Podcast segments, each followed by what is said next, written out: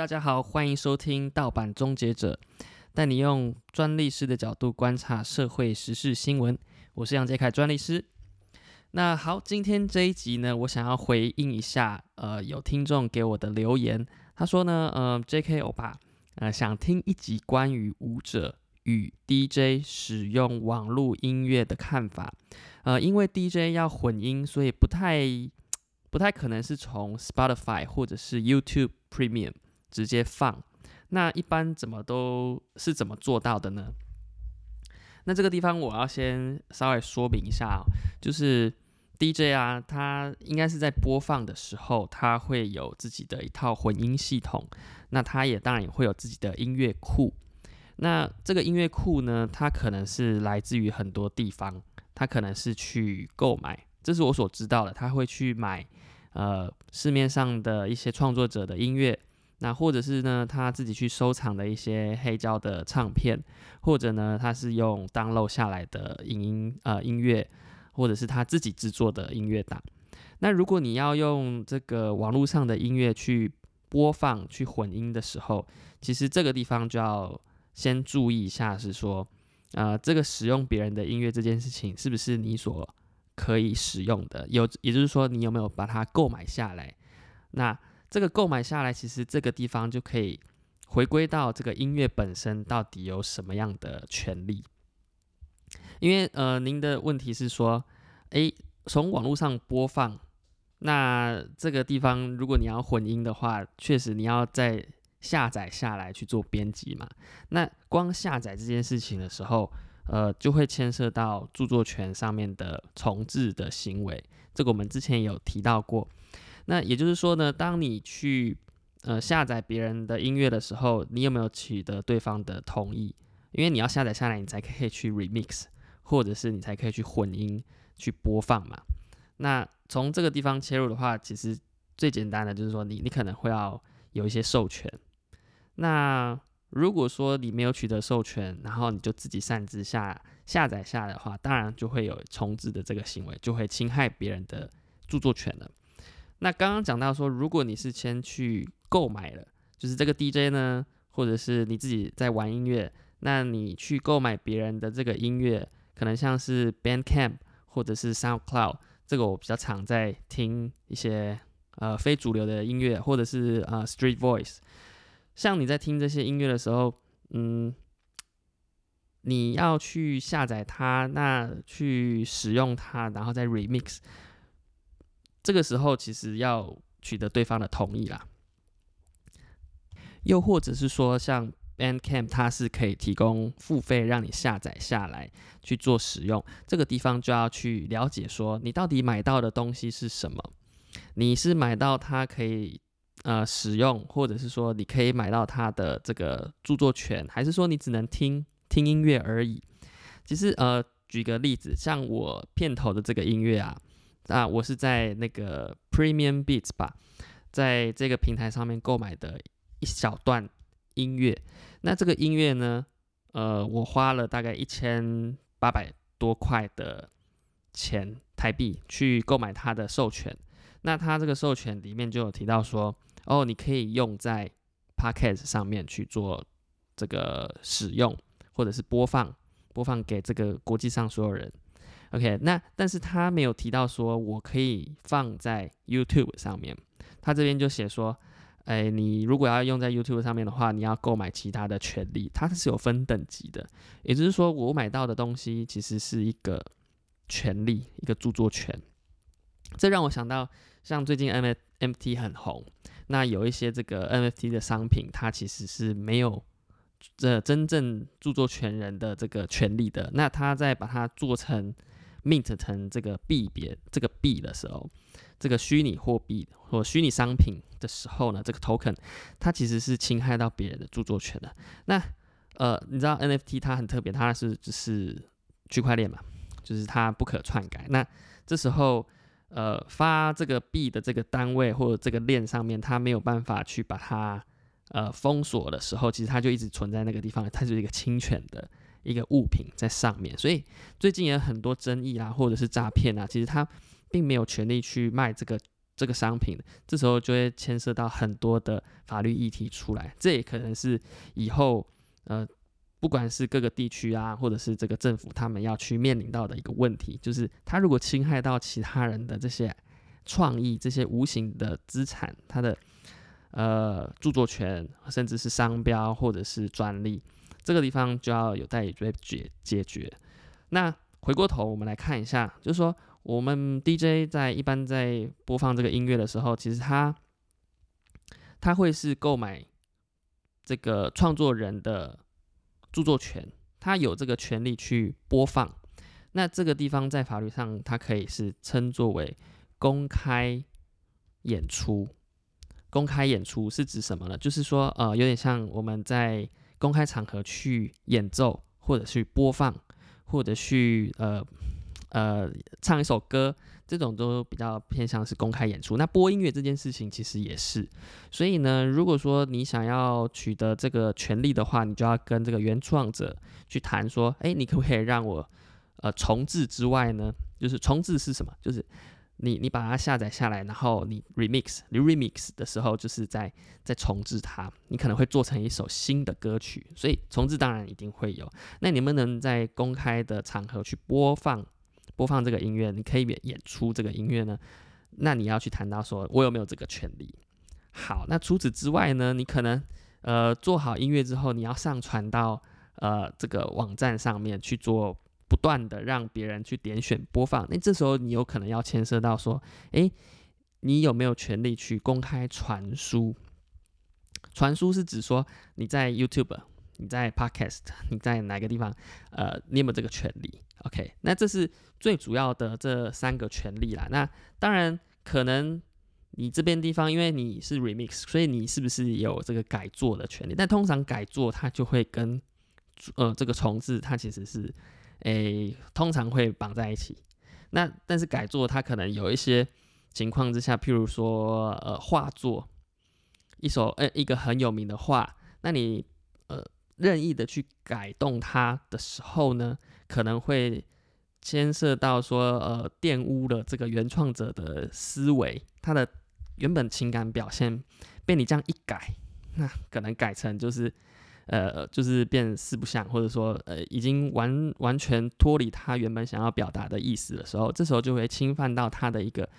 人格权。那这个人格权，其实在著作权法里面是呃蛮特别的一个规定，因为它在著作权法里面，特别是著作权法，它呃蛮重要的，就是说我们是尊重原创者的本身在思想情感上面的表达。那这这个人格权在著作权法上面的呈现，比较呃商标法、专利法上面比较少去提到这一块。那因为呃，本身著作权法它就是一个艺术者、艺术文艺，呃，可能是音乐，可能是画作，可能是影像，所以他们比较这个立法者就会比较 focus 在说，在注重这个原本所创作出来的这个作品是什么样子，他就是尽可能的去朝这个原本的样子去传达给其他观览者、这个收听的或者是这个观众。所以呢，在著作权法上面就会比较强调人格权。那为什么会提到这个？就是像 remix，那么 remix 这件事情呢，其实在 DJ 里面是非常常见的。那有一个很有名的纪录片叫做呃 RIP A Remix Manifesto。RIP 的意思就是 Rest in Peace，就是啊有人死掉的时候，我们可以说他就是就是 Rest in Peace。那呃 Remix Manifesto 是指说。呃，manifesto 是一个宣言的意思，一个宣告，一个 declaration，就是宣告说，呃，混音这件事情就是从此在死，就是死掉了。那这个是一个对抗著作权法的一个纪录片，它里面呃非常强调说，著作这个音乐，尤其是音乐，它就是要广为人知的。那 remix 这件事情在呃，这个行为在音乐界是非常常见的。也就是说，你可能用了这个一个声音，或者是说用了一小段旋律，那你用这一小段旋律去把它做成另外一首歌的时候，那这时候你不应该让这个著作权人原本的创作者，也就是说创造出这一段旋律的人，有这么大的权利来阻止我去做一个新的音乐。其实像 remix 会出现，其实跟黑人文化也很有关联。当时他们就是黑人文化也没有，呃，黑人这个族群他没有太多的资源去玩音乐，他能做的是用别人现成的一些呃旋律或者是声音去创造出一些呃 beat，就是一些节奏、一些节拍。那透过这些节拍，他去呃加上自己的饶舌，用说唱就是呃 rap。去把它呈现出，做出另外一首歌。那这个呃，当然这个歌曲就会呃跟原本的不太一样，但是它里面用到了很多其他歌曲的元素。这时候呢，原本的创作者就会来提告，那提告就会告这些人，那就要取得这些授权金啊等等的。那这个纪录片它其实就在讲述，呃，有一个大学生啊，还是学生，他在做这个 remix 的时候呢，被很多人呃被这些大 Sony 啊，或者是这些迪士尼啊，或者是很多这些华纳音乐这些大公司大财团去提告，那这件事情就造成很大的反弹，也就是这个纪录片里面所提到的，当音乐的专呃的这个著作权人有这么大的权利去阻止呃再创作的时候，就会。衍生出原本的音乐没有办法再制作成更好的音乐啊，然后其实这些音乐内容也是很很具有价值的，那这时候就会变成是说富者恒富嘛，那你原本的这些有才华的这些创作者，他没有办法用这些节拍呃这些旋律，就会呃显示一些公平，所以这整个纪录片其实在抵抗这个资本主义，也就是这个著作权人过度于集中在某些人的手上。那这是很危险的，所以，呃，这衍生出来有一个制度，就叫做合理使用。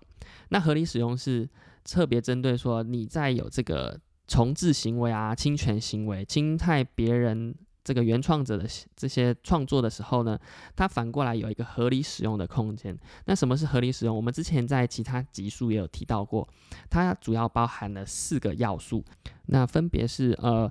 使用的目的和性质，包括使用方式是不是具商业目的的，或是非盈利的教育目的。那第二个呃原则是版权作品的性质，就是著作的作品的性质是什么？那呃打个比方，譬如说，如果它是新闻，它是在传递一个事实的时候，这个可能是合理使用可以呃被接受的。那第三个因素是说使用部分占整个。著作作品的比例，也就是说，如果你呃一整首歌你只用了呃两个拍子，或者是一小段旋律，那这个或许在呃是合理使用的判断上面，就可能比较倾向说哦你没有侵权。那第四个要素呢是使用方式对著作作品潜在市场的价值所造成的影响有多少？也就是说，如果我呃 remix 出来的这首歌呢？它其实不太会影响原本创作者的这首歌曲的收益，这种情况之下，也可能会有合理使用的呃情况来这个抵抗，再来对抗这个侵权这件事情。也就是说，他就可以顺利的去使用这些呃音乐啊，然后去把它 remix 做成新的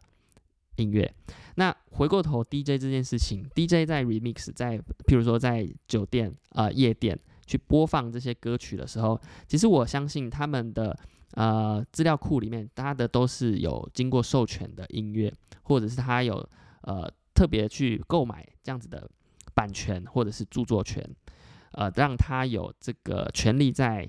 呃盈利，或者是公开演出，或者是可以改作。我相信这些专业的 DJ 一定是都有做到这些事情。那呃，就会有人问说，那我们一般人呢？一般人如果呃，没有想要盈利，或者是说没有想要办活动，那这样子是不是符合合理使用的？其实我们这边先不要马上跳进去说合理使用这件事，因为这很危险。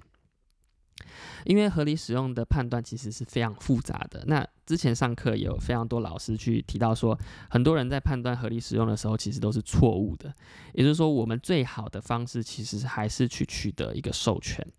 那当然不能说你都不要。播嘛，那这个时候这其实就是一个政策性的呃改良。像台湾在二零二一年的时候，其实有经过一个修法，就是说呃在公共场合，或者是像像是这个公园，阿公阿妈在跳舞的时候，那有人来带这个跳舞。如果你这个带跳舞的人呢，他其实是没有去收取费用的，没有收费，然后就很乐意的去教学，这种情况其实是呃可以被合理使用，就是说这种行为其实是一个合理使用啊。那这时候大家就是因为呃大家聚在一起，然后跳舞也很健康，那。法律如果这个受赋予这个专利权呃商标权人啊说错了著作权人有这个权利来对这些阿公阿妈这个教别人跳舞的这个老师去主张权利的时候，这时候就会诶有一点困扰了，就是说大家都是聚在一起然后跳舞啊，那你还要来跟我收费？这个地方在台湾因为政策性非常强烈，这个地方就特别放宽。那这个算是学这个日本还有。哦，德国吧，呃的一些规定，然后把它调试成台湾呃能够使用的一种呃法条，让这些公园跳舞的阿公阿妈都可以呃安安心的跳舞，然后呃就是不会说影响到民生。呃，所以呢，呃，回到问题，又回到问题来看，说不太可能从 Spotify 或者是 YouTube Premium 直接放，没有错，因为如果你要混音的话，你一定会下载下来，你才可以编辑嘛。那下载下来这件事情，就会回归到说，你有没有权利，你有没有去购买？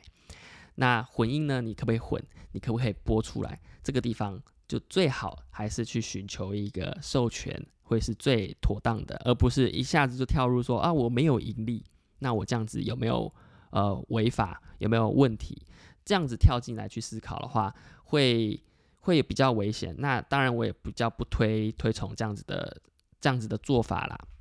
也就是呃，没有经过询问，或者是直接就跳入说，我我应该是合理使用。在思考上面，还是要从这个到底有没有权利，再跳到是不是合理使用这件事情。那当然，我我讲是这样讲啦。那我自己去跳舞的时候，其实我也没有经过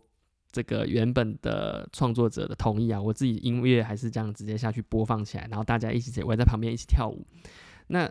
这个其实就可以去理解到说，哎，其实我这样播，呃，侵害到对方的权利到底有多少？我好像又直接跳入了这个合理使用这件事情。那呃，刚刚有讲到，其实台湾在修法之后，确实。比较安心的，就是不会被这些权利人所主张，因为这是直接法令定定在第五十五条，你有一个呃合理使用的空间。所以就目前来讲啦，你在公园跳舞，然后自己播放音乐，其实是 OK 的，是没有什么太大问题的。那但是混音呃播呃，如果你要当 DJ，然后去播放别人的音乐，这个事情就要特别的注意了，因为你可能会有盈利的情况。好的，那么今天这一集《盗版终结者》就到这边结束。如果你喜欢我的节目的话，欢迎在底下留言、按赞、五星评论。我是杨杰凯专利师，我们下次见。